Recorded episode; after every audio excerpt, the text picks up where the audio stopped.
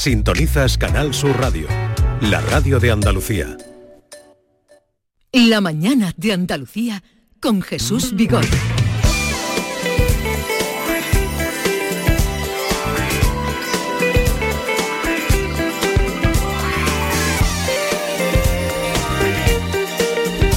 Ya les había anunciado que hoy recibiríamos la visita de Máximo Huerta con su nueva novela, última novela, París despertaba tarde. Máximo, buenos días. Muy buenos días. ¿Qué tal estás? Feliz de estar aquí, feliz de acompañarme, de sentirme en un programa en el que quiero con gente que quiere. Muchas gracias, muchas gracias. La última vez que estuviste por aquí, yo creo que fue en julio del 20, de 2022. Posiblemente con Adiós Pequeño, con el premio Fernando Lara de aquella maravillosa noche en Sevilla, cuando gané el eh, Fernando Lara. Fue precioso y tengo uno de los mejores recuerdos.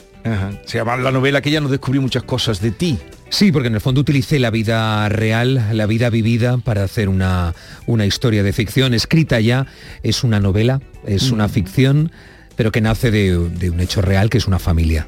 Y ahora vuelves a París. Era una manera de huir, de escapar, de sentir la felicidad, de crear una novela de amor, de época histórica y disfrutar de unos años felices, ya que en casa eran más complicados, pues viva la felicidad.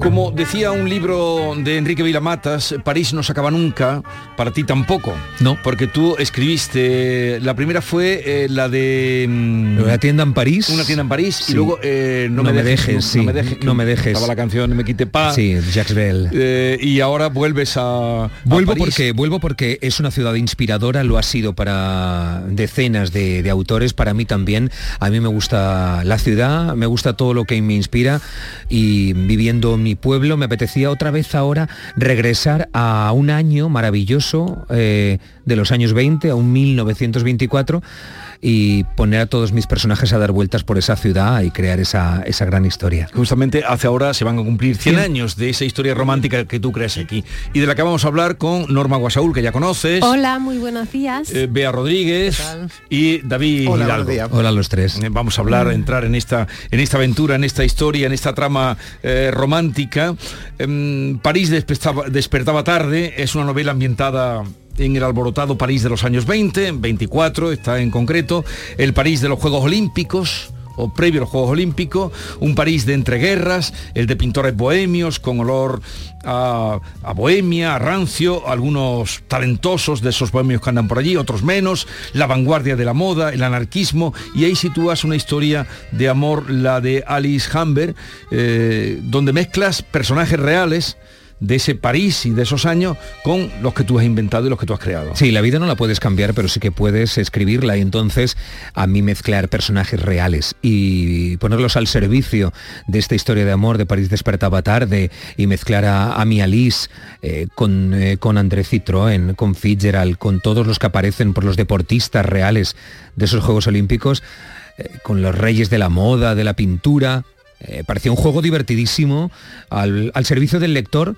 para que lea la novela y la disfrute y hacerla mucho más real. Hacer una máquina del tiempo, convertir la novela en un viaje absoluto a los lugares exactos y a las personas exactas que había en ese momento. ¿Y tú sigues yendo a Ledón? Sí, acabó, sí, sí, sí. Estaba viendo ahora mientras mm, estaba a punto de entrar al estudio, estaba viendo fotos de Ledom. Sí, no es el lugar que más frecuento, yo soy más de Saint Germain, pero sí que Ledom me da muchas alegrías. Pero cuéntale a los oyentes que no han ido a, Ledom, que tienen que ir por allí. Pues bueno, yo da, igual, no hace falta porque puedes, es caro un café. Entonces con pasar por París, en París es todo caro, Máximo. Sí, pero bueno, puedes permitirte ese pequeño lujo o mirar la fachada que es maravillosa o colarte eh, permanece casi igual eh, lo de Kisling, eh, aquellos pintores y Kiki de Montparnasse. Tiene esa magia todavía dentro y en esa terraza, los carteles, las fotografías, las mesas revueltas de un lugar que fue el epicentro del mundo, en un cruce de bulevares que fue la playa de París, porque había tantas mesas, tantas terrazas juntas que apenas quedaba hueco para los coches que empezaban a circular por la ciudad y ese Ledom era el epicentro del mundo el epicentro absoluto. El, como dijo Henry Miller, el ombligo del mundo estaba allí y si podía pasar algo, un amor, sexo, un nuevo cuadro, un nuevo libro, una nueva relación o una nueva fiesta, sucedía en Ledom. Tú has dicho nombres de, gente, los personajes reales que también van a aprender quienes lean o, los van a ver situados en esta historia. Eh, Man Ray aparece, Hermes Hemingway, eh, Gerda Taro, Citroën, que lo has eh, dicho antes, que fue el creador nada menos como el creador de la Citroën. Sí, y además era cuando era un emprendedor y cuando empezaba a triunfar y a mí me, he disfrutado mucho poniendo al servicio de una historia de amor a personajes eh, como Man Ray, que era el pintor que llegó a París, pero al final fue un gran fotógrafo, como fotógrafo, mm. que es el que hizo la, foto famosa de la espalda de Kiki mm. de Montparnasse convertida en violín. A mí me jugar con ellos ha sido como meterme en una habitación y empezar a hacer un pequeño juego infantil de adultos. ¿Y dónde estuvo la génesis de esta novela? Tal vez en las dos valencianas que, encontraste en el ah. mosaico. Es que es maravilloso llegar de pronto a, París, mirarla, levantar la mirada en la Basílica del Sagrado Corazón, en la colina, y de pronto ver en el altar, en uno de los ábsides que hay, a dos valencianas en un mosaico eh, y, y, decir, ¿son dos valencianas lo que hay? Piensa que hay dos sevillanas. El shock. Sí. ¿No? Que de pronto ves a dos con una vestida de verde y otra vestida de rojo y dices, ¿qué hacen aquí dos valencianas en, el, en un mosaico? Y empieza a investigar y ahí tiro del hilo de una realidad que es esa imagen que hay en el, en el altar, en un mosaico maravilloso que ahora está recuperado. Pero ahí pudo estar la génesis, sí, sí. esa curiosidad. Allí la génesis, la curiosidad, epifanía, llámale nacimiento, em, obsesión, ahí aparece, en esa imagen preciosa de dos valencianas en el altar y tú no sabías que estaba allí, tú te sorprendes. Pero claro, cuando me sorprendo y empiezo a investigar, descubro que ese se construye en el 1924, justo en el año de los Juegos Olímpicos, justo en el año en el que están, acaba de morir Modigliani, está toda la ciudad en ebullición, preparándose para los Juegos Olímpicos, y digo, aquí es donde cabe esta historia de amor. Las dos sedas espolinadas son telas de 6.800 hilos de urdimbre de seda a tres cabos con tramas de colores diferentes en seda de ocho cabos. Para su información, se han confeccionado con 76 hilos por centímetro. Más allá del trabajo de nuestros talleres, deseamos que sean de su agrado y estaremos atentos a cualquier otra sugerencia o pedido. Esta es la, eh, esta es la información que tú consigues, ¿no? Sí, es que, a ver, las telas de, Valenciana son de las más antiguas eh, que existen respecto con esa calidad. Y los talleres hace dos siglos eh, había unos que, todavía, que me dieron esa información para que fuera muy real la historia de esta pequeña modista que tiene ese encargo de hacer estos dos vestidos para arquitectos del Sagrado Corazón. Y yo busqué y llegué hasta los talleres de Garín de Moncada, que llevan dos siglos haciendo ese tipo de telas, y la descripción que me hicieron fue exacta, tal y como la describo en, en la novela. Y bueno, es una, una, novela donde hay un universo femenino, no solamente... Y masculino, sí. Masculino pero eh, la temática de las mujeres, no, quito a los protagonistas, que además son, son este, mm, dos personajes bastante fuertes, pero es, como mm, se tocan muchas eh, en muchos aspectos de la, de la mujer. Es una historia de, amor en la que la amistad es fundamental. Venimos de una guerra, Las mujeres han quedado solas en casa. Las mujeres, eh, las mujeres han quedado solas en casa porque los hombres se han ido a la guerra y esa gracias a eso, se liberan al no tener padre, marido, hijos. Entonces se ven obligadas a buscarse el pan, a buscar la calle, a, sobrevivir. Y eso significa cambio de forma de vestir, cambio de vida, cambio sexual, porque ellos no están en casa. El hecho de que los hombres no estén en casa las libera, no las apena. Entonces nace una nueva mujer, la parisina, la parisienne, eh, con un nuevo pelo, sin corsés, eh, fumando, sentada feliz en la terraza, teniendo otro tipo de despertar, incluso más tarde, y aunque estemos en un tiempo de pobreza, de modistas, de humildes, de, modelos que tienen que desnudarse y ofrecerse ante los... Eh, las nuevas putas que tú nombras ahí son la mujer. No, pero yo no las califico a todas, no. No, no, no, no pero que sigue siendo la mujer vulnerable. Hay una, hay una parte que se libera, pero hay otra que es vulnerable, que va de taller en taller, por lo que tú cuentas y por lo que puedo deducir de un hecho de entreguerras. Hay una, un, París del muchísimo lujo, y de, pero que también hay otro París de gente que pasa necesidades. Sí, en ese momento hay un, estamos en 1920, son 10 años intensos, deslumbrantes, brillantes. Eh, pero que, la, que nacen del dolor de la guerra. Hay un París que no se entera de la, de la fiesta que es el de la pobreza absoluta. Pero hay uno que, a pesar de la, de la, dureza, de tener familiares tullidos, muertos, un muerto en cada casa, decide salir a disfrutar de la vida. Y, a las mujeres a las que te refieres son esas modelos mm. que, se, que desfilan por una de las calles de París, en las que hay talleres de pintores. Todos los lunes también con hombres están desfilando para que las escojan como, modelos, para los talleres. Y sí que hay algunos de los pintores que las calificaban, mira, has venido ya las nuevas putas. Eh, así es el trato que recibían esas modelos que ahora ven en los museos, en las pinturas. Y admiramos. Y, admiramos y no tienen nombre porque son mujeres anónimas, pone mm. así en el título. Mujer anónima. Yo no he querido que sea anónima y yo le he dado el nombre y le he mm. puesto el nombre de Alice. Pero ahí Alice la haces eh, con, un personaje histórico como fue Kiki Montparnasse. Ah, es que esa es la vida. Y, las haces amigas, amigas inseparables. Sí, porque es fundamental, es fundamental eh, la unión de, en ese momento de, de las mujeres eh, unas del brazo con las otras. De hecho, si buscáramos ahora imágenes de los años 20, de ese primer cinematógrafo que graba todo por la calle, hay mujeres del brazo cogidas saliendo. Son nuestras bisabuelas, para situarnos, son solo... Eh, no hay que irse eh, muy lejos, es nuestra bisabuela del brazo de otra mujer alegre por la calle, caminando y con una actitud totalmente distinta de vamos a vivir la vida. Kiki es una de esas mujeres, es real, fue una mm. gran mujer que fue que vino de la pobreza más absoluta como Alice y las dos eh, son una es el empuje de la otra.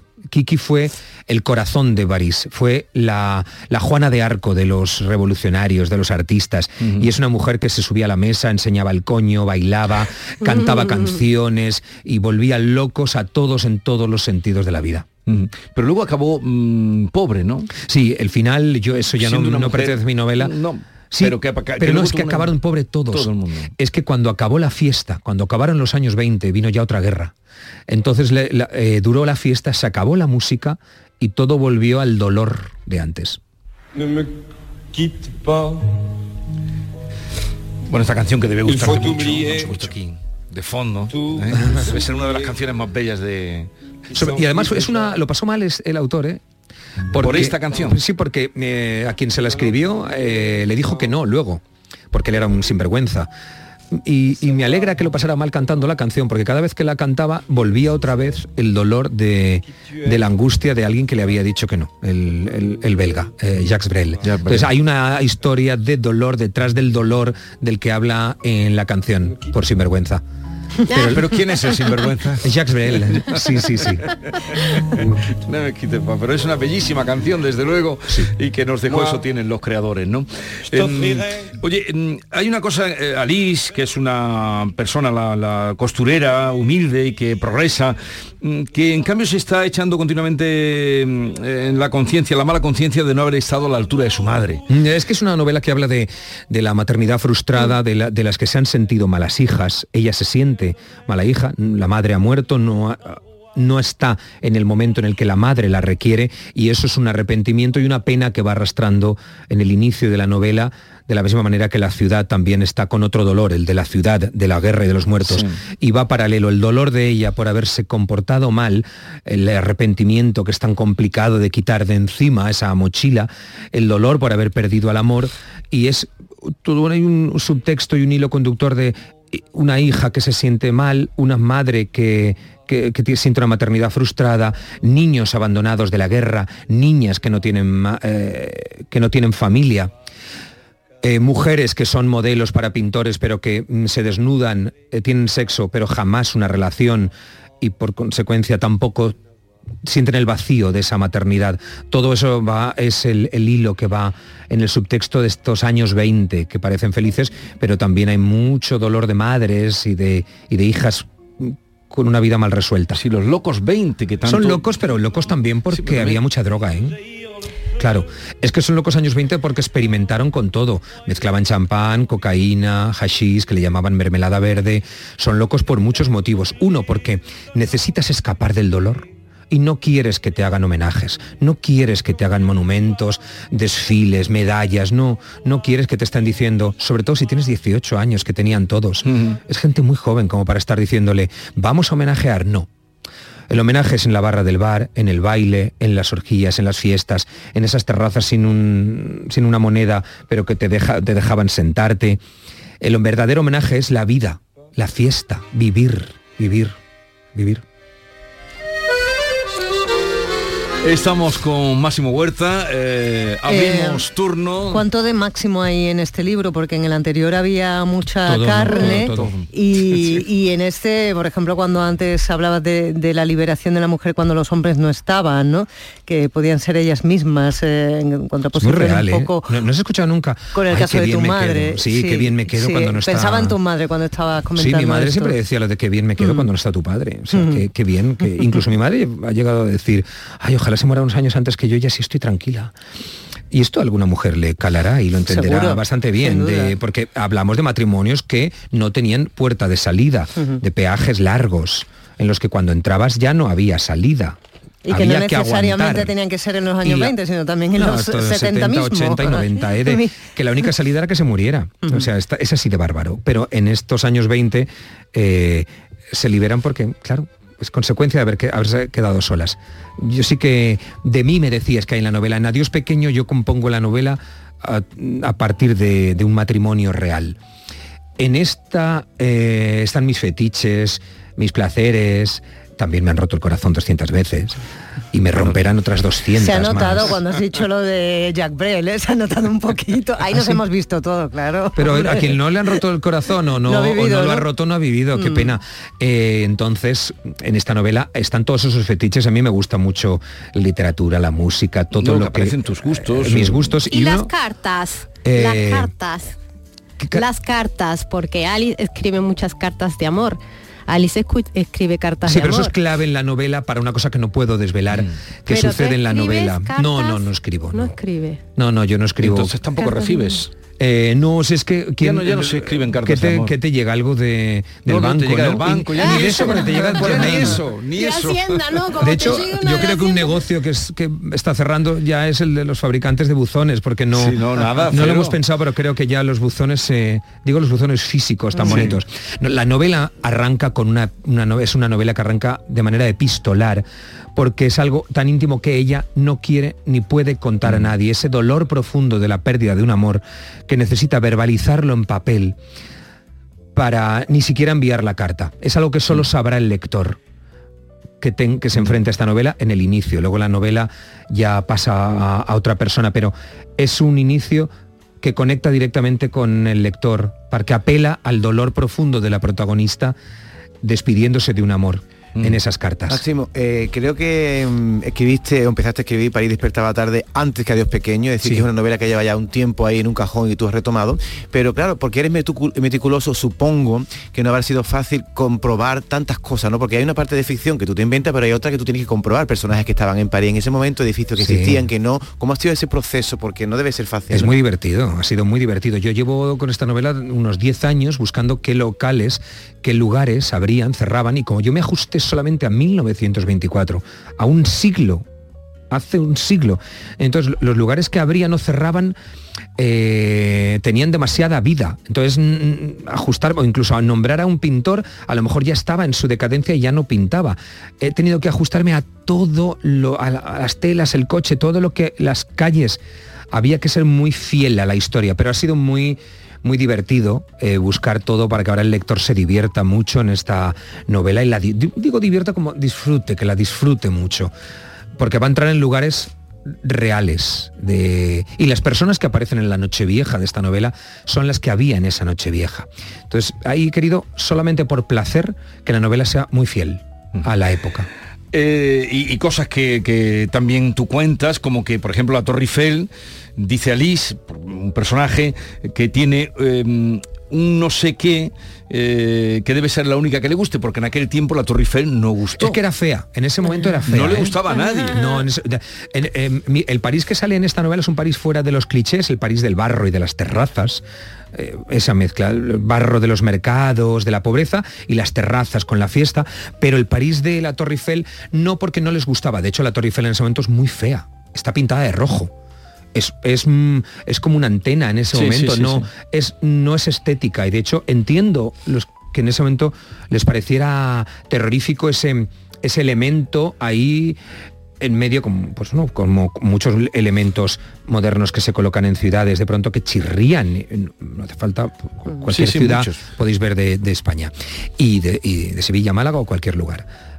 Pero pasado el tiempo entra ya en la fisonomía, lo acoges, ya es tuyo.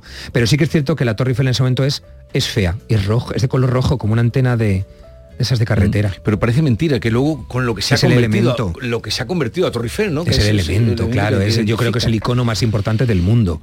Mm. Para mí son la- una silla de terraza de esas de Sí, la de trenzadas de veladores. Gatti. Eh, sí, Es- sí. Para mí el símbolo de París es una sillita de esas y el símbolo de esta novela es una de esas sillitas con otra butaca vacía esperando a alguien, a X. Pero más que la Torre Eiffel, más que la Torre Eiffel. El monumento verdadero de París son las sillas. Sí, la silla- y y esos pequeños veladores son muy pequeñitos, yo no sé cómo meten tantas cosas. Pero es que no piden paella. Yo entiendo que las mesas sean más pequeñas. Son muy pequeñas. Pero es que yo creo que aquí hay un exceso de mesas grandes. Eh, me- Porque una, no crea complicidad. Esas mesas en las que nos sentamos aquí de San Miguel, Sí. Mao, o, o No, de eso, eso feo. quítale la marca. Son muy grandes. Nadie pide, ¿qué pides? ¿Unas bravas, unas rabas? ¿Qué pides? Pero ¿para qué coño quieres una mesa tan grande?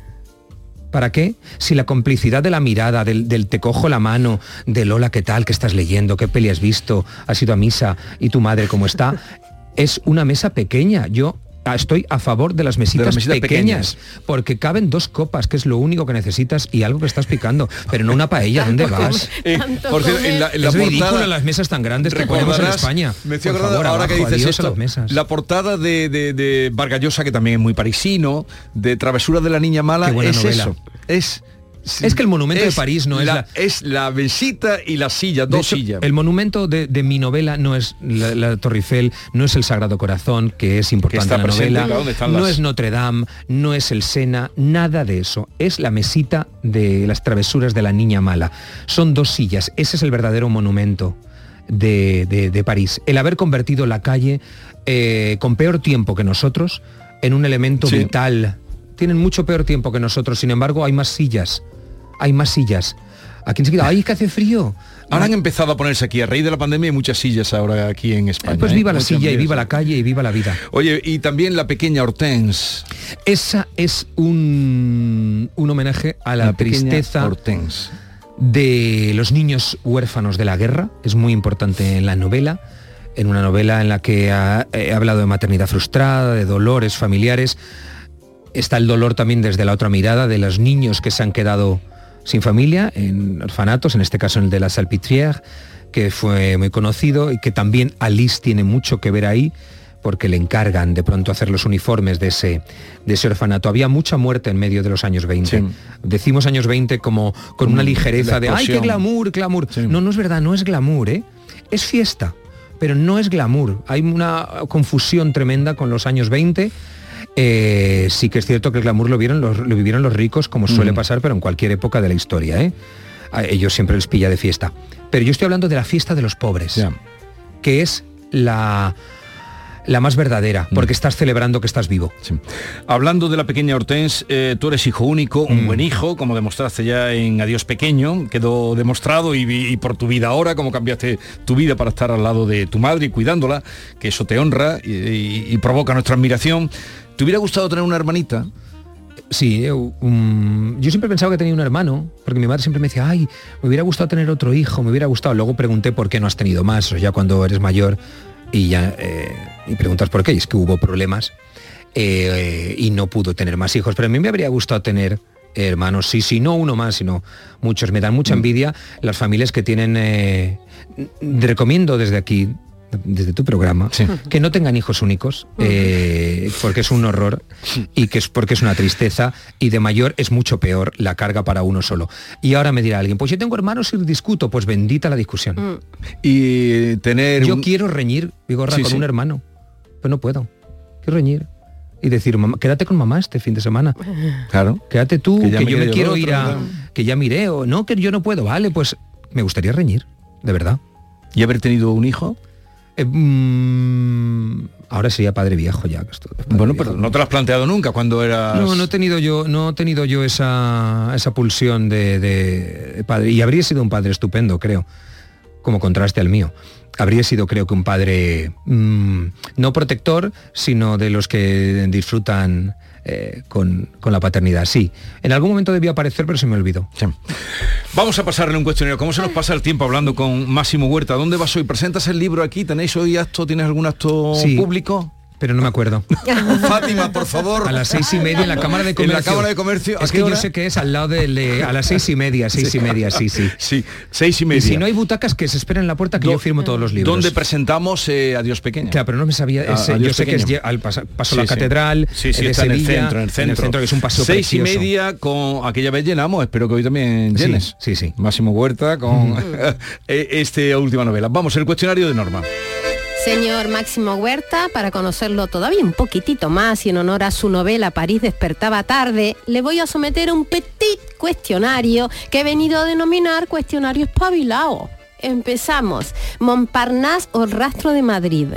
Eh, Montparnasse. Montparnasse o el casco histórico de Buñol. Uh, Eh, bueno, pues tendría que quedar bien con el caco histórico, pero me gusta más Montparnasse. el alargado cuello de las mujeres de Modigliani, que está muy bien en el libro. mm, Sí. mm, O la carnosidad esponjosa de Rubens. Eh, no, la ahí me gusta la carnosidad. Estoy muy a favor de los kilos. de, de, nun- de nenúfares como Monet o de girasoles como no, Van lo- Gogh. los nenúfares de Monet además que aparece. Es el último año de Monet en la novela y es muy bonito. Dry Martini como Madame Leclerc o cervecita. Una cervecita. De intuición como el espíritu de la escalera, que si si lo puede pronunciar en, en- en francés. Le se lo... De Le Calier. Ah, qué bonito suena. O se la dan con queso, que también en París está bueno. Eh, bueno, a mí el espíritu de la escalera me gusta porque es eso que te acuerdas mañana decir, debería haber dicho esto. Esa es la portada de la novela, debería haber hecho esto. Eso que al día siguiente dices, ay, eso le llaman le prix de la escalera, el espíritu de la escalera a los franceses. Es justo cuando al salir de esta tertulia dirás, esto es lo que tenía que haber dicho o hecho. ¿A qué? Y eso nos Pero pasa aquí a todos. siéntete libre, ¿eh? Puede- por, por eso que tú No. eres rápido, ¿eh? ¿Alguna vez, como le sucede a la protagonista, ha creído reconocer a un extraño en alguien, en, en un extraño el rostro de alguien a quien quería? Sí, O sea, sí, que muchas veces me quedo mirando los moños de muchas señoras y creo ver a mi abuela. Dice Kiki a Alice, una mujer celosa frunce el, sue, el ceño, se arruga, se hace fea. ¿Usted es celoso? No, nada. Estará guapísimo, tenido- así está. Sí, mm, bueno, si estoy no lo sé, pero será por una otra cosa, pero, pero no soy celoso, ¿para qué? ¿Perdonaría una infidelidad el oyente que lea la novela, que seguramente lo sabrá y mucho? Bueno, pues si el oyente ¿Sabrán está interesado, que me llame a mí, podemos quedar, estoy soltero, y, y entonces ya veremos si la perdono o no, pero que me lo diga por mensaje. Si fuera posible, ¿aceptaría una cita con Johnny Weissmuller? No. No, yo me voy nadando donde sea con él. Mickey Es de que no No es Montparnasse que aparece Johnny en la novela, claro. es que todo lo que hago 1924 El es el- eh, eh, ¿Dónde Eh, concurren campeón las? fue, Sí, gana, campeón, fue el campeón. luego fue el Tarzán, Sí. ¿eh? que yo me enamoré de Tarzán, por eso me gustan No, es los que no sé tirarme de cabeza. Ve concluyendo. Kiki, de Montparnasse decía, todo lo que necesito es una cebolla, un poco de paño, una botella de vino. ¿Qué necesita usted para ser feliz? Tranquilidad. Ya. Y para terminar, en la novela mm, dice, más bien afirma, "Te- todos tenemos una cicatriz. Ajá. ¿Cuál es la suya? Ah, yo tengo varias, pero tengo muchísima facilidad para el olvido. Eso sí, las cicatrices se quedan. Muchísimas gracias. Un, un segundito más, eh, Máximo Huerta, porque hemos hablado de tu novela, París despertaba tarde, pero justamente Adiós Pequeño, eh, libro que ganó el premio Fernando Lara, eh, en una noche estupenda, entre el jurado estaba Fernando Delgado, que hoy lo tenemos de cuerpo presente, además vivía muy cerca, vivía en Valencia, en Faura, no sé si allí te veías con él, Eh, no sé, me gustaría, mm, en fin, qué recuerdo tienes de Fernando Delgado, esa voz tan Bueno, es que fantástica, de entrada, poeta. De entrada tenía poesía en cualquier conversación, eh, también en la risa, tenía mucha poesía en la risa, se reía de verdad. Eh, Fernando. Y era muy buen anfitrión eh, muy buen poeta muy buen presentador de informativos muy buen eh, hombre en el micro en la radio muy buen escritor muy buen articulista muy buen amigo.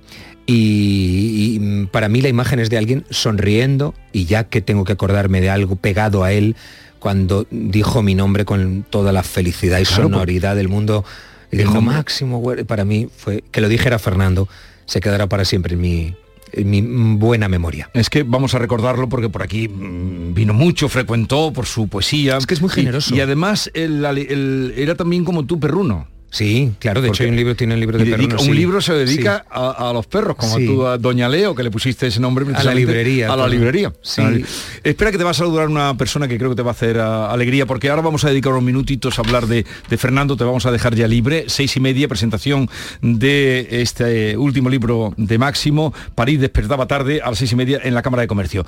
Eh, Ana Gavín, buenos días. Hola, buenos días Jesús. Hola, buenos días Máximo. Ana, un abrazo muy fuerte. Un abrazo muy Camino fuerte. de Valencia, vamos. Hacia Faura, ¿no? Sí, sí, bueno, dale sí. un abrazo a quien le tienes que dar de mi parte, ya he hablado. Y qué difícil es, eh, qué jodido es morirse y qué difícil es quedarse también, sobre todo cuando tienes todo. solo setenta y tantos años. Es que es muy injusto, es muy injusto. Bueno, eh, Ana, con la que vamos a hablar ahora, creo que se ha cortado, es lo propio cuando pasa en los trenes, es directora de relación. es que ah, esta sí, estamos sí, sí. como llegando a túneles. Ahora Sí. me oyes. Sí, sí, te oigo, te oigo. Sí, que eh, voy a dejar ya, eh, voy a despedirme de, de Máximo, ahora hablo contigo, porque claro, es que Ana lo conocía desde hace Mucho, 30 años, como todos los escritores Sí, de Planeta. Sí, yo, yo realmente fue el que, la- el que lo fiché para el premio Planeta. No, no di- cuando, cuando todavía no estaba en el Ahí se nos corta. Lo paso de mal cuando hago entrevistas con los estaba ayer. mm, con los mm, Estoy trenes. hablando con eh, eh, Carmen Amoraga, eh, escritora también, valenciana, que estaba ahí. Y me envió la foto, estaba, estaba ayer, antes de ayer, sentada con él y- Ah. y enviándonos fotos. Mira, estamos aquí, eh, Carmen Amoraga, que es una maravillosa escritora Sí, también, sí, valenciana, y que. Y, y, de hecho nos estábamos enviando las fotos sentados en la terraza. Sentados en la terraza. Eh, es cierto que ha sido muy rápido este adiós, pero es que mm, en su caso deja eh, tanta amistades, tantos buenos recuerdos en tanta gente, Ujú. no solamente libros Sí. y sus voces grabadas. Eh, pocas veces al final de un informativo se ha recomendado un libro y siempre acababa recitando, recomendando un libro que ahora puede parecer exótico y lo hacía normal. Y es que es un hombre que ha hecho la vida muy normal a los que estaban Sí. al lado. Sus, despedi- sus despedidas, que siempre las despedidas de... Literarias en un telediario. Aquí hay una compañera que hizo un trabajo sobre las despedidas de, de- de un telediario, de los telediarios que decía Fernando. Y luego otra cosa, siempre cuando en las em, convocatorias de premios y tal, él siempre eh, aparecía y estaba rodeado de la gente más joven, eh, porque era Es conversador ver, con todos. Es que es, es muy es- era muy conversador, eh, muy sociable, eh, muy coqueto. eh, y muy joven, muy joven, de un espíritu absolutamente joven. Es que de estar brindando, abrazándose, eh, jugando fí- mm, físicamente eh, atractivo. Sí. Cuando habla lleno de, de- de- sensualidad de la de la amistad, que está, está conquistándote con las palabras. Es un, tipo maravilloso. ¿Qui- ¿Te atreves a leer un poema de suyo? Es con todo mi y además respeto. es Resistencia inútil en la voz de Máximo Huerta, un poema de, de Fernando Delgado. A dejar la vida te resistes, o a que te deje ella, en el feliz silencio de tu ausencia. Perdido no se sabe qué laberinto inescrutable. Te resistes a ser parte del trueno, que es un temblor de vida, fuego de rayo y mar, naturaleza viva. Y aún prefieres ser un muerto eventual, cuando ser muerto es serlo todo y nada. Máximo, muchas gracias por tu visita, como siempre. Si van por Buñol, pasen por la librería eh, de Doña Leo y, y eso, bueno, en fin, tal vez se lo encuentren allí, a Ahí. nuestro... Y si no estoy en cualquier librería. Ah, Exactamente. Hasta luego, Máximo. Con un buen Suerte. libro. Como les decía, vamos a dedicar unos minutos a hablar o a recordar la figura de Fernando Delgado. También eh, hemos llamado a un compañero suyo en el jurado muchos años, en el jurado del Premio Planeta y amigo nuestro y querido de todos ustedes. Juan El Galán, buenos días. ¿Qué tal? Buenos días. Me alegro de saludarte, como siempre, aunque sea hoy por un hecho luctuoso. Eh, Igualmente, Jesús. eh, quisiera que nos contaras, que nos hablaras, no sé, de tu relación, de tu recuerdo de, de Fernando Delgado. Pues mira, eh, era uno de mis amigos más queridos, una de las mejores personas que he conocido en mi vida, aparte de un grandísimo escritor. Y, y la pena es, yo, yo lo he visto decaer en los últimos años, esa es la verdad, ¿no? Porque era, era un hombre guapísimo, alto, eh, fuerte, y en los últimos años, después de una operación que tuvo en la pierna y, y, eh, anduvo ya con problemas de salud, engordó, yo creo que debido a las medicinas que tomaba y eso, y el hombre pues no era ya la misma persona, esa es la, esa es la verdad, ¿no? Pero, pero esa, esa bondad, ese conocimiento y esa buena escritura que tenía y ese buen ser lo ha, lo ha mantenido siempre hasta el final. Y, y la voz que tenía, ¿eh? Bueno, la voz era maravillosa, esa voz modulada. Eh, eh, Sí, francamente, eh, que tanto daba en la radio, ¿no? Y, y en las personas y en los comentarios que hacía, ¿no? Porque Sí, eh, sí, habéis coincidido, mm, bueno, hasta el último premio Planeta, habéis coincidido muchos años como, aparte de la amistad, y, eh, como escritores y como amigos. Ya, ya en el último no pudo asistir porque estaba, estaba mal, se sentía, se sentía mal y entonces pues votó, digamos, votó por teléfono, ¿no? Es decir, con, el jurado habló con él y, y, y no estuvo, no estuvo presencial en Barcelona, ¿no? Pero sí, claro, han sido muchos años de, de liberaciones y de llamarnos por teléfono también cuando ya estábamos leyendo los libros del planeta para ir intercambiando opiniones, leíamos el mismo libro al mismo tiempo y así podíamos ir comentándolo. Pues nada, Juan, muchas gracias por habernos dado tu testimonio. Hoy que estamos también, queríamos dedicar, eh, pues eso, un tiempo a recordar la figura de Fernando Delgado. Ahí queda su obra como poeta, como eh, novelista, eh, algún ensayo también publicó. Y, y nada, hasta que volvamos a vernos, Juan. Muy bien, pues una- un gran abrazo. Un abrazo. Un abrazo a todos. Adiós.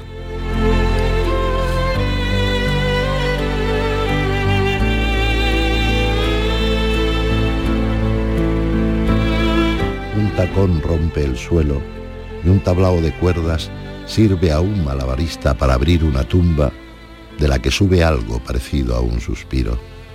Y es la tierra rasgada la que nos da una música que de pronto ha cesado y pide un epitafio.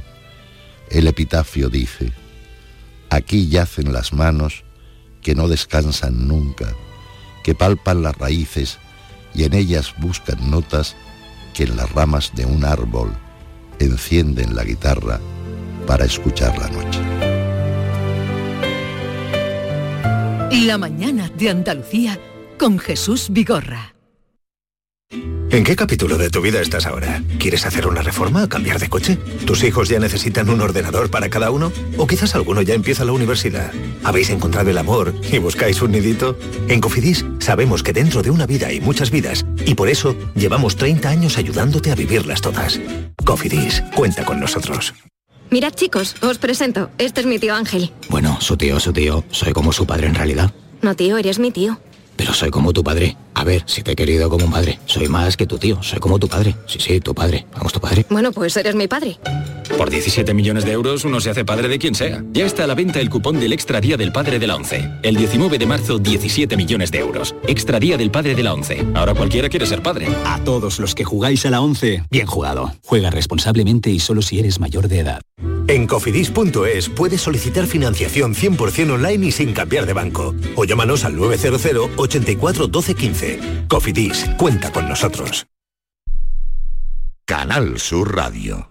No lo pienses más. Este año haz borrón y casa nueva con la hipoteca joven IN95. La hipoteca que estabas buscando. Porque te financiamos hasta el 95% del menor valor entre tasación y compraventa. Para más información, acércate a nuestras oficinas o entra en cajaruraldelsur.es. Te sobran razones para venir a Caja Rural del Sur. Hipoteca joven IN95 de Caja Rural del Sur. Formamos parte de ti. ¿Tienes problemas con tu dirección asistida, caja de cambios, grupo diferencial, transfer, turbo o filtro de partículas? Autorreparaciones Sánchez, tu taller de confianza en la Puebla del Río. www.autorreparacionessánchez.es Líderes en el sector, Autorreparaciones Sánchez.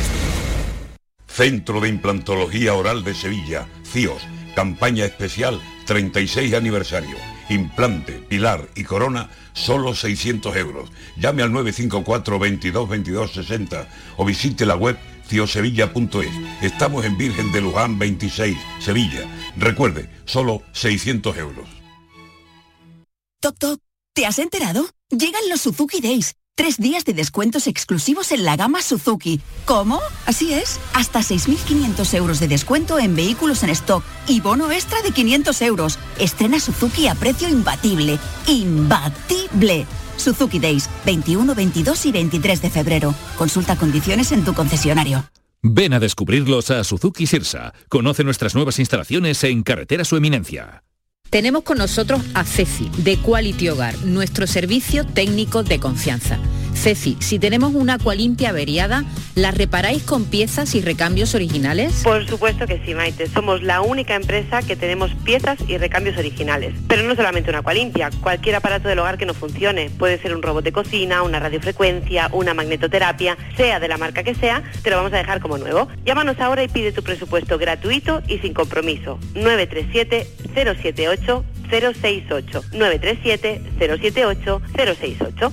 Por otra parte, si tienes una máquina de Aqualimpia o de cualquier otra marca cogiendo polvo y ocupando espacio porque ya no la utilizas, en Quality Hogar te damos la opción de poderla cambiar por otro producto de tu elección de nuestro amplísimo catálogo. Además, en Quality Hogar tasan tu máquina antigua con hasta 800 euros para que puedas adquirir cualquier otro producto de la altísima calidad con las mejores condiciones y financiación. Llámalos ahora mismo y no dejes escapar esta oportunidad. 937 078 068 937 078 068. Además, si en tu caso quieres volver a utilizar la Aqualimpia que ya tienes, pero no recuerdas cómo funciona, enviaremos un técnico a tu domicilio para hacerte una demostración y un mantenimiento del equipo, para que así puedas sacarle el mayor partido y alargar la vida de la máquina. Llámalos ahora al 937 078 068 937 078 068. Aqualimpia es marca registrada de Quality Hogar. En Lidl apostamos por proveedores locales y productos muy de aquí. Esta semana, paleta de cebo de campo de coba pa 4,49. 42% de descuento. Y mollete andaluz pack 4 por 1 euro. Lidl, es andaluz, es bueno.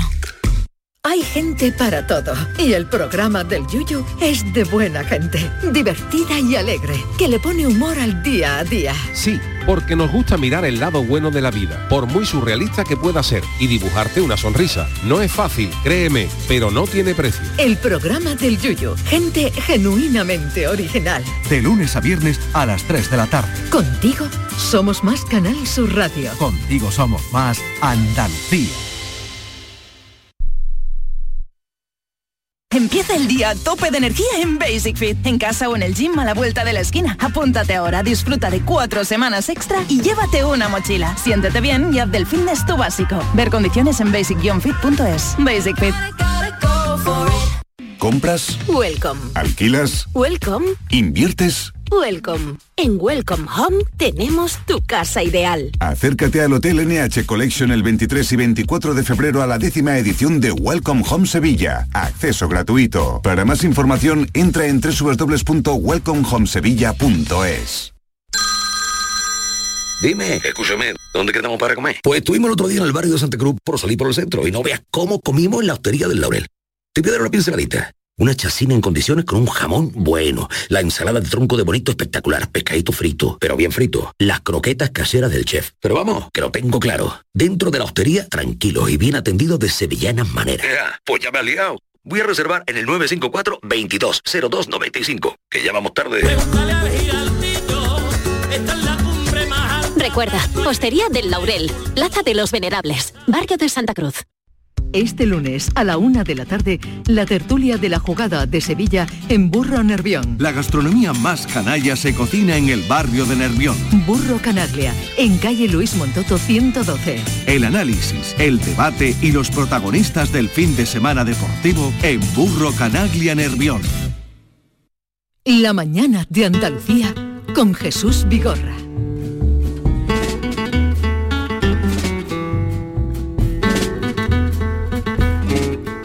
Recién llegado de Cádiz pasando por eh, Canarias, que es un paso obligado Tremendo, eh, en, ¿eh? carnaval. El salto, ¿eh? Manolo Casal, buenos días. Muy buenos días, Jesús, ¿qué pasa? Eh, a ver que como quedamos cuando te ibas para Canarias, ese congreso de carnaval, donde habéis juntado carnavales de Uruguay, de Canarias lo, y pasado, gaditano. Lo hemos pasado genial, Modesto y yo, nos han atendido muy bien, nos admiran porque admiran Cádiz y porque el origen de, de los carnavales de las islas, no de los carnavales, sí de las murgas Sí. de los carnavales de Canarias, tanto de Tenerife como de, de Gran Canaria, tiene su origen en Cádiz, en la Primera Guerra Mundial. Hay una cañonera de la Armada Española cuya tripulación está formada fundamentalmente por gaditanos que, que participan en labores de vigilancia en, en las islas y les coge allí un carnaval. Un carnaval. ¿Y qué hacen los tíos? Pues salen, eh, empiezan a cantar coplas de, de murgas antiguas de Cádiz y ese es el origen de las famosas murgas que ahora eh, son fundamentales Sí. en los carnavales de las Islas Afortunadas, ¿no? A ver, algunas coplitas en este lunes de resaca, algunas coplitas que nos iba dando toda la semana. Eh, en este lunes de, res- de resaca yo quiero de entrada destacar un momento mágico que se produjo este fin de semana en la playa de la Caleta, en el momento en el que se iba el sol, el atardecer. Imaginaros ya a esa hora cómo está el personal, de calentito en todos los sentidos. Eh, pero de manera espontánea surge una copla que se ha instalado ya en el patrimonio musical gaditano, es una copla del mítico y desaparecido autor Juan Carlos Aragón, que es la cuarteta final de su comparsa Los Peregrinos, la cuarteta del Credo. Esto pasó a las ocho y pico de la tarde de ayer en Cádiz.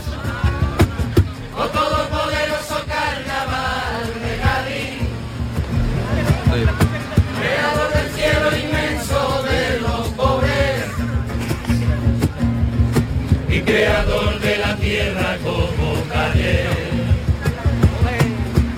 Pero en el tío de la misa su hijo primero. Había cientos de personas, ¿eh? Pero eso es... Esto, esto sale por la cara y fíjate la gente. Chirigotero. Que lo concibieron por la obra y la gracia del divino espíritu que fue, lo necesita el pueblo que aquí nació. Verá ahora uno lo que dice. Para papá, para papá, pa, para papá, para papá, pa, pa, pa, para papá, pa, para papá. Creo en ti. Oh todopoderoso carnaval Esto, una oración. Lo, lo vamos a dejar ahí, eso es un- una oración. Un el credo, el credo al carnaval. De Juan Carlos Aragón, que es, que es la, la oración ya que se ha instalado musicalmente en la memoria de, de la gente, se canta en toda España. Sí. Esta fue la copla que en los dos días posteriores a Juan Carlos Aragón se cantó en todas las capitales españolas, donde se reunieron eh, aficionados al carnaval, gaditanos o no, para homenajear al, al poeta del carnaval que había había fallecido sorprendentemente por un cáncer que, que lo fulminó en un mes, ¿no? Bueno, Juan Carlos Aragón que ha estado en otras coplas este año, por ejemplo, en la final hubo un mano a mano entre la comparsa de Martínez Ares, la oveja negra, Sí. que acabó ganando el primer premio, y la antigua comparsa de Juan Carlos Aragón, la que dirige Javi Borquez y que ahora escribe el poeta Argüez, el Chapa, con Raúl Cabrera de músico, ambos le dedicaron una letra a Juan Carlos Aragón. Uno a las 3 de la mañana, ganó el primer premio Martínez Ares, y otro a las 6 de la mañana porque fue la última agrupación de la final. Vamos a escuchar la letra que le dedica Martínez Ares a Juan Carlos Aragón porque lo echa mucho de menos.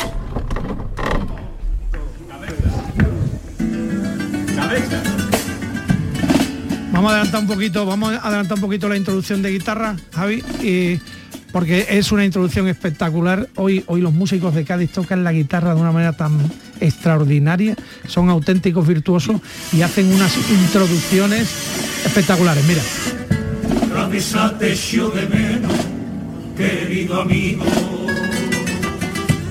Un llanero solitario en este concurso ario, así me siento sin ti. Ya no existe el patronato, pero es un timo. Aún se están cachondeando, los de siempre ahí mandando, ¿pa' qué te voy a mentir? Del gremio de comparsita, mejor ni hablamos. Desunidos como siempre, los cojones en el cajón. Tenemos alcalde nuevo, muy campechano, el más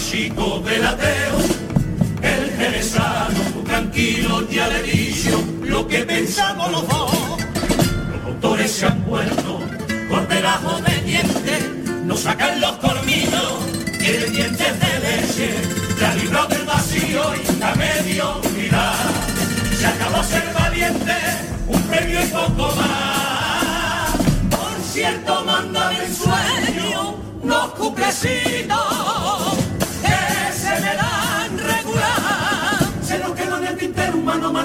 mano, compañero, paso dobles y poemas, nuestras vidas a la lumbre de una guitarra.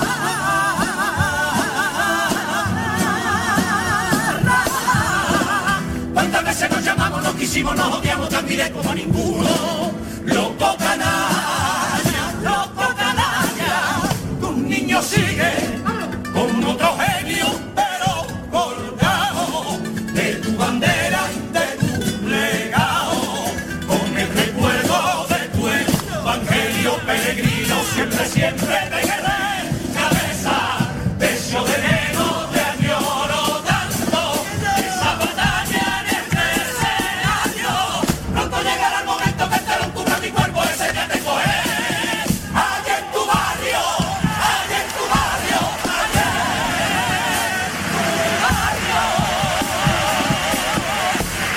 Y es que el bonito. 17 de mayo de este año se cumplirán cinco años ya, cinco años, fíjate Sí. cómo pasa el tiempo, De la muerte de, de- la muerte de Juan Carlos Aragón. No quiero dejar que pase este momento sin escuchar a su comparsa, Sí, también refiriéndose a él y a, a la, hipocres- a la hipocresía de la sociedad eh, respecto del recuerdo a Juan Carlos Aragón. Aragón. Es una letra muy dura del Chapa que vamos a escuchar Cinco años.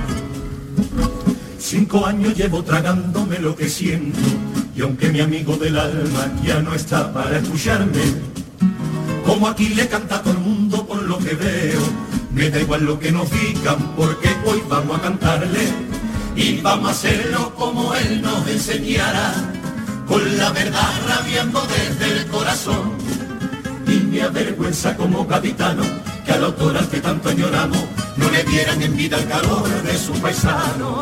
Juan Carlos no tiene estrella, ni en una calle está su nombre presente.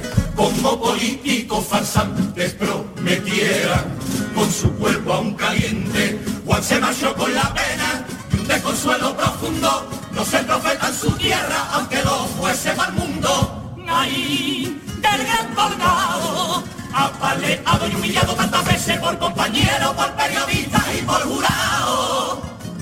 Ahí, el niño malo, con la palabra más rebelde y verdadera, pa' donde siempre iban todos los palos. Incluso llamaron secta a la suma más selecta, que con orgullo lo defendió. Yo aquí desde este escenario maldigo a todos los falsos que ahora se escuchan el credo, echan de menos a Juan Carlos, pero que antes le decían borracho, loco y niñato, al poeta más valiente que parido este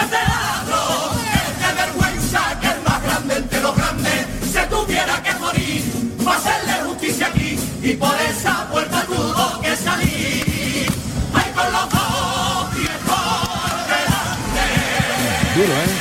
Be- bellito de punta, ¿eh? Muy sentido, pero es, duro, duro. Bueno, eh, parece que ha terminado el carnaval, pero no es así, señores. Todavía hay prórroga porque el domingo que viene es el carnaval de los artibles, el carnaval chiquito que instauraron algunas callejeras hace más de 20 años en Cádiz y lo seguimos celebrando. Así que todavía tienen ustedes una prórroga para disfrutar de un carnaval que ha estado marcado por muchas cosas. Al principio por, por el mal tiempo.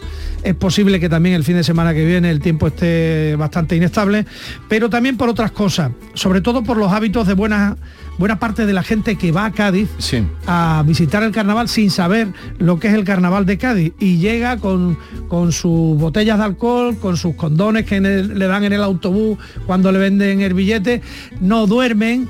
Eh, hacen sus necesidades en medio de la calle y, bueno, las brigadas de limpieza de Cádiz tienen que estar a destajo porque si no la ciudad sería insoportable, ¿no? Y, y bueno, esto de la botellona, de verdad, que no tiene nada que ver con el carnaval de Cádiz. Por ejemplo, eh, el sábado fue una cosa terrible porque en la mayoría de las plazas se había instalado una botellona en el centro de la ciudad. Eh, la botellona significa que nadie le presta eh, atención a la verdadera esencia del carnaval de Cádiz, Eso que es seguir a los coros, a los coros, a las claro, callejeras y a las agrupaciones que te están cantando letras de un carnaval que es un carnaval cantado, no es un botellódromo. Algunos incidentes que quiero referir aquí, pues que hay vecinos de Cádiz a los que también le sienta mal el carnaval y le han tirado este año, eso hacía mucho tiempo que no se veía, eh, cubos de agua, incluso lejía, y además no era a las 2 de la mañana ni las 3, ¿Qué me estás sino a lo mejor era a las 11 de la noche, pero te pone a cantar debajo de su balcón y te tiran agua, algunas veces agua con lejía. Y a- las agrupaciones para no montar un lío pues se desplazan a otro rincón donde la gente sea un ya, poquito ya. más permisiva. Me pregunto yo, la gente de Cádiz que hace eso, ¿qué hará cuando pase el nazareno por allí a las 2 de la mañana? ¿Le van a tirar agua al nazareno también con lejía o no? No creo. ¿Eh? Esto habría que preguntárselo a la gente que lo hace, Sí. ¿no? Y por otro lado también los puestos ambulantes a los que se les permite poner música de reggaetón, rap. No, eh, y- me y- estás contando unos disgustos. y eso, eso de verdad es que eso no tiene nada que ver con Cádiz, entonces eso hay que desterrarlo. ¿eh? Cádiz es el carnaval de la risa, de la carcajada, de la felicidad, de estar bien. Y para estar bien y entender el carnaval de Cádiz hay que ponerse a escuchar. Como decimos en Cádiz, amo escuchar, señores, se calla todo el mundo y suenan chirigotas como esta.